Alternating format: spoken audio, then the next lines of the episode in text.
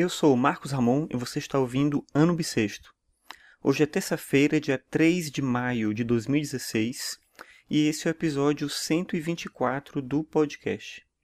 E hoje, depois de muito tempo, Radiohead divulgou uma nova música, né? Eles divulgaram alguns teasers, assim, uns trechinhos de vídeos numa conta do Instagram.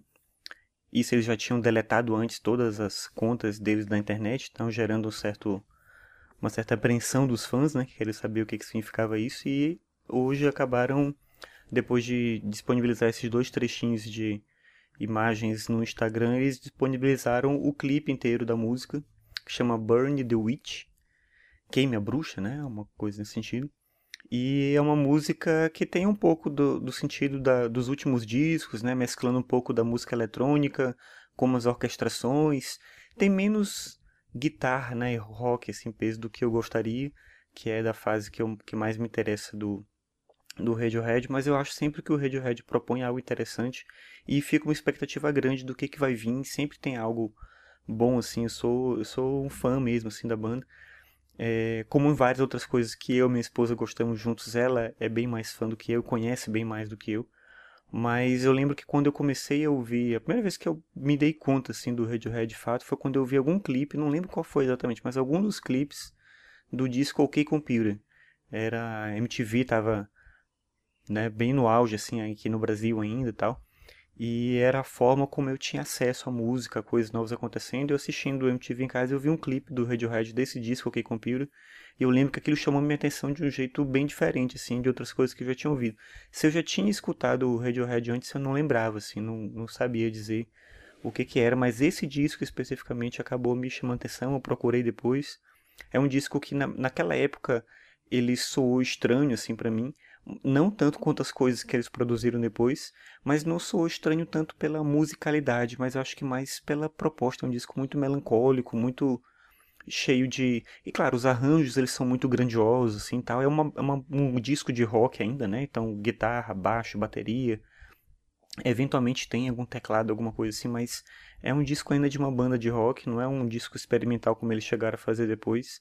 Mas já tinha algo ali, eu acho, desse sentido da proposta deles de criar toda uma ambiência assim em torno da música, não só das letras, né, mas da música, do contexto, da, do que está sendo falado, criar um certo um certo desprendimento de determinados elementos da, do pop, assim. Nesse disco ainda tem muito melodia e tudo, no que compiro, digo, né?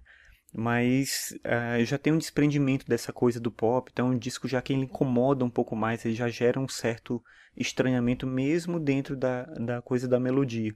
E por mais que a gente fale hoje, quando a gente lembra de rock, assim, década de 90 e tal, por mais que se fale que o grunge, principalmente o Nirvana, representa o que foi a música, especificamente o rock daquela época, eu ainda acho que o OK Computer é o disco que representa melhor essa década, assim, e, e não só a década, mas o final do século XX. É um disco que ele meio que prepara a gente para esse mundo que a gente está vivendo hoje, um mundo cada vez mais complexo, com mais informação, com menos compreensão, com mais dados e tal.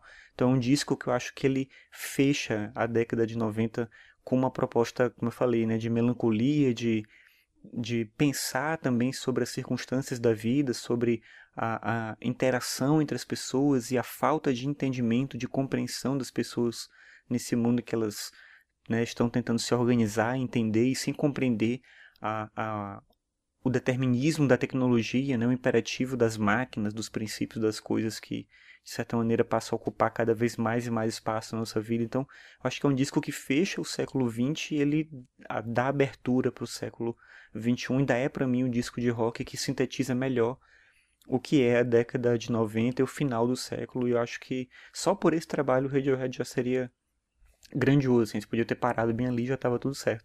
Mas o que eles fazem depois ainda é impressionante, assim. E eu acho que tem, mesmo nesse contexto das músicas mais experimentais, eletrônicas e tudo, que é uma, eu, eu sinto assim, né, que é uma coisa mais do da, do, da coisa do Tom York, mesmo pelo trabalho solo dele, mas eu acho que ali ainda tem também algo poderoso, assim, que eu acho que eles podem construir. Eu estou na expectativa de ver o que, que vai ser esse disco como um todo. Essa música dá uma pista, mas ela, ela tá muito na linha do que era o disco anterior e eu conversando com a minha esposa, ela me disse que essa música é uma música de 2010, assim, tá uma música já bem antiga, então não dá para saber bem que tipo de coisas que eles trabalharam para esse novo álbum, mas pela música que saiu hoje dá para entender que o disco está perto de sair. E aí eventualmente eu volto aqui no ano bissexto e falo um pouquinho mais desse novo disco. Mas é isso, não sei se você conhece, se você é fã do Radiohead, se você acompanha pelo menos. Mas se você não gosta ou não acompanha ou só não conhece, né, dá uma chance, né, escuta e, e de repente começa a escutar pelo que compila e pega as coisas, né, de antes e depois. São fases bem diferentes assim né? Principalmente o antes comparado com o que compila para depois, o antes destoa bastante, assim, mas ainda é bom, né? Eles sempre foram constantes no sentido de fazer um bom trabalho independentemente do desse modelo de estrutura de música que eles trabalhavam, né? Fosse esse rock mais melódico, pop e tal, ou fosse essa experimentação com o eletrônico, né, com as orquestrações, com as coisas que eles têm trabalhado ultimamente. Mas é uma banda que eu acho que vale muito a pena e que eu acho que é, prima por essa, essa necessidade de trabalhar com propriedade. Eles são grandes músicos, né? Isso é inegável. Assim. Eles são, todos eles são grandes músicos e o trabalho deles é realmente fantástico, assim, para mim.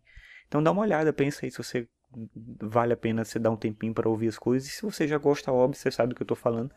E a gente fica junto esperando a saída do disco e eu volto aqui para comentar um pouco mais. Bem, é isso. Por hoje é só. Até amanhã.